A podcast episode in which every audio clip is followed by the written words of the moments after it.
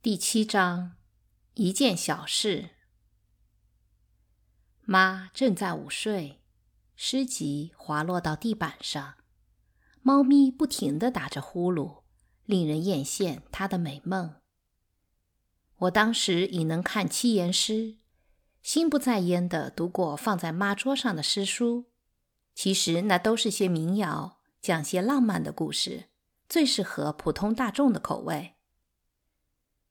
我突然看到六妈的女佣王妈走进院子，进了妈的房间。四太太可怎么办好哟？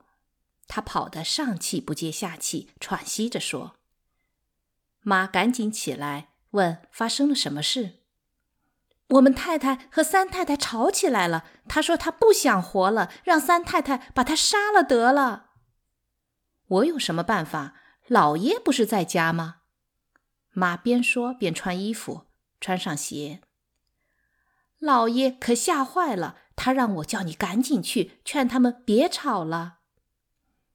妈连头都没顾上梳，跟着王妈急急赶到前院，我也不由自主地跟着他们。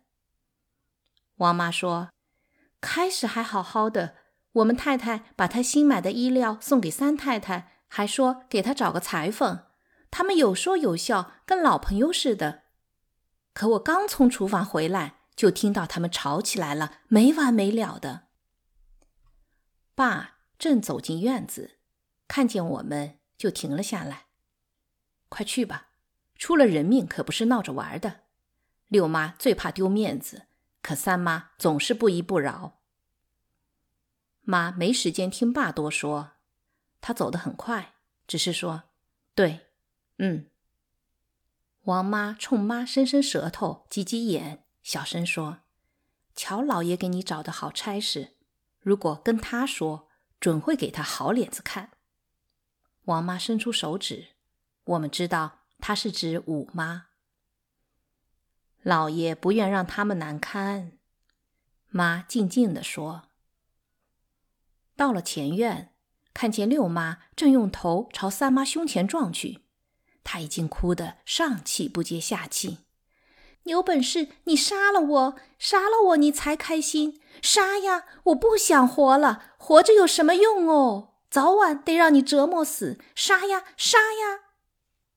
三妈使尽全身的力气往外推，可还是撞上了。她尽量站稳，免得被六妈撞倒。妈走过去，和佣人们一起把他们分开。三妈狠狠地说：“想死还不容易，没人拦你。最好当着老爷的面去死，他可怕你死了，准会哭着求你。”六妈不管那一套，越哭越凶：“你杀，你杀，不杀我，今儿跟你没完！”别那么拉拉扯扯的，我又不是男人。三妈长吐了一口气，歇斯底里的大笑着说：“你个贱骨头，还不知谢我？”让那么多男人骑了又甩了，是我把你带进这个体面的家。闭上你那张臭嘴！你敢再说，看我不揭了你的点儿！满嘴长疮的，说出这些脏事儿。六妈悲伤的哭了，好像心都碎了。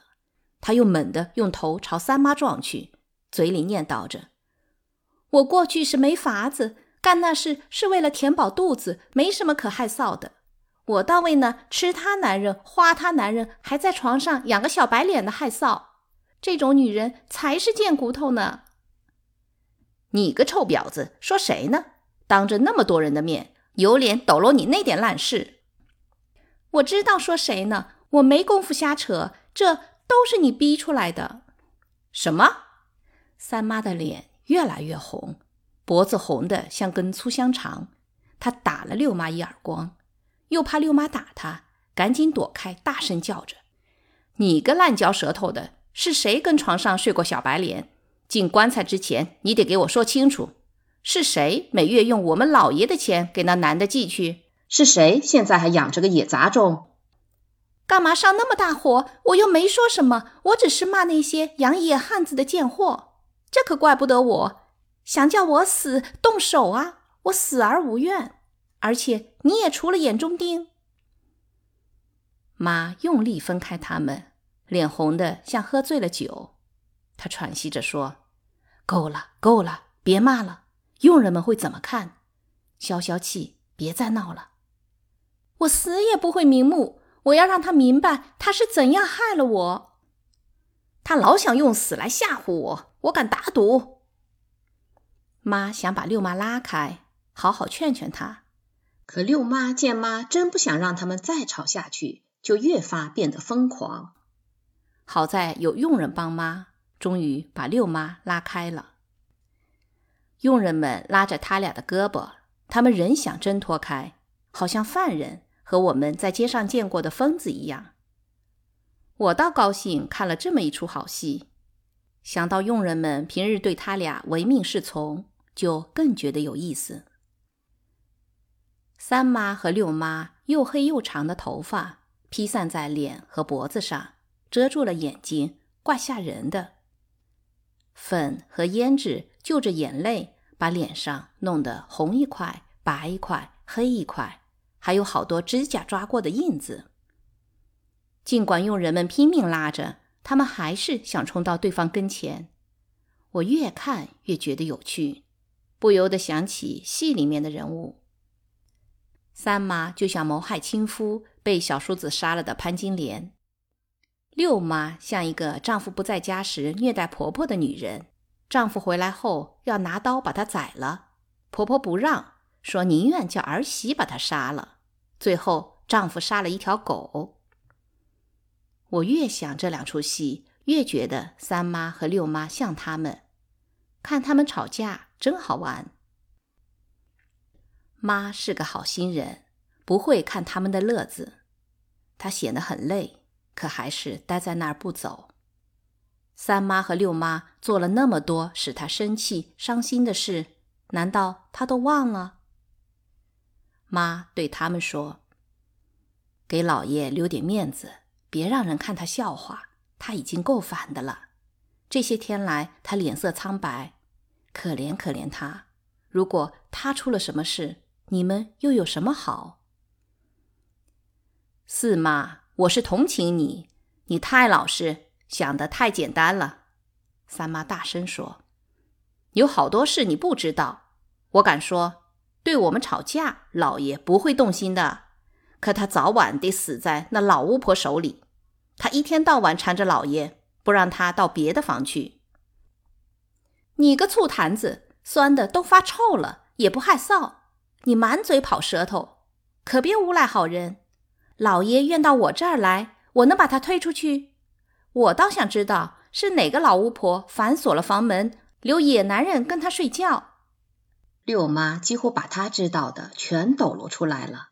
三妈无言以对，拉着妈的手，伤心的哭了。三妈边哭边小声咕哝着，妈和佣人们都在劝她。我只断断续续的听三妈说：“好个老巫婆，老妖精！我帮老爷把她弄回来，现在都忘了。又不是我想来，是老爷花钱请我来的。别老把巫婆挂在嘴边，不然把我知道的你那些好事全捅出来。本拿那见不得人的事来吓唬我，我才不怕你那烂舌头呢。”你那些脏事儿瞒得了别人，可逃不过我的眼睛。住嘴，臭婊子！你敢再说，看我不把你舌头揪下来！三妈大声喝道：“你个贱骨头！我帮你享了福，倒反过来害我，连疯狗都不咬主人，你真是连狗都不如。你才不如狗呢！母狗只在闹春的时候才眼红，有谁见过一个阔太太？”孩子都好几个了，还像条闹春的野狗，滚出去，臭婊子！瞧你那德行，有什么资格骂我？给你脸就上鼻梁！李妈、王婶，把这疯婆子从我院子里赶出去！三妈气得跳着脚大叫，好像丢了什么金银财宝。五哥正站在门廊下，没事人似的看他妈吵闹。三妈突然冲他叫道。好儿子，妈盼你快点长大，好给你妈报仇。去把你爸叫来，让他带咱娘俩离开这个家，就是上街要饭也不跟这儿待着。快去叫啊！走了以后，让那野种分房产吧。五哥出去了，他是个老实、头脑简单的男孩子，爸很宠他，所有在场的人都乐得看好戏，没人拦着五哥走。我猜六妈明白三妈这么做是为让他丢脸，他脸色一变，抹了一把眼泪，嘶哑着嗓子喊道。我死之前，你要说清楚野种指谁。即使我死了，也不能让人虐待我的孩子。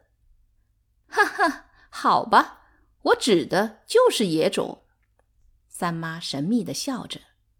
谁都知道家里就两个儿子，一个你的，一个我的。你说谁呢？我不会告诉一个贱女人。你可以去问老爷，让他来骂我。因为我把你的好事说了出去，你得给我说清楚，谁是野种？就是我做了鬼，也会天天咒你。你说死都说了一千遍了，我都听腻了。如果你想糊弄老爷，就快点。我今儿就死在你面前。六妈突然用头朝三妈前胸撞去，好在妈和佣人手疾眼快，一把拉住她。妈把六妈带回自己房里，让她躺下。她哭得挺伤心，妈耐心的劝慰她。我靠近窗户站着，望着窗外。三妈走了。妈冲我摇摇头，显得很不高兴。我知道她是不喜欢我看着热闹。我的房间布置的像真正的画室。家具都是爸挑选的。房子两侧是窗户，一侧窗前是一大架开满了花的紫藤，微风吹过，香味扑鼻，就好像把花吃到了嘴里。另一侧窗前是紫丁香，白色和淡紫色的丁香花在阳光下显得格外迷人，香气时苦时甜，令人心醉。这使我想起在戏园子看过的几出戏，越回味越觉得馥郁芳香。面对紫藤的窗前，摆放着一条黑漆桌案，光滑透亮，可以反照出美丽的紫藤花。我常在这张桌子上练习书法。一张大红漆桌案放在面朝丁香树的窗前，这种红漆是北平最好的。红的发亮，看久了令人目眩，简直妙不可言。这种红色也许是由红、蓝和深褐色调制而成，令人感到赏心悦目、柔和宜人。漆黑色或本色家具再合适不过。即使家具涂上别的色，它的色也能看出来。用这种红漆是爸的主意，我同意了。大方凳正与红漆桌案相配，它比椅子高些，恰好让我这个小女孩坐在上面画画。我一进屋，惊讶地发现爸正伏在黑漆桌子上，悠闲地写着字。他看见我，便叫我过去看他写字。我站在他前面，他眼盯着纸面，潇洒挥毫。而我却还想着前院六妈和三妈吵架的场面，他总在我眼前晃来晃去，简直太有意思了，真令我这小姑娘开了眼。可我闹不明白他们为什么吵架，究竟吵什么？我猜可能跟爸有什么关系。我多希望爸能告诉我，他是否为他们吵架感到难过，但他看上去好像什么事也没有发生。脸色还是平日那般温和平静。抬起头，爸看我正出神，和蔼地对我说：“我特爱闻着紫藤花香，它总让我记起许多赏心乐事，待我回到进京赶考的那段日子。我一见榜上有名，便心花怒放，好像天下人都在看我。我见人就说，逢人便讲。可这跟紫藤有什么关系呀？我不明白爸的意思。我忘了告诉你，赶考时我住的那家小客栈就有一棵大紫藤树。起床前或离开客栈时，我总觉得那香味儿会一直跟着我。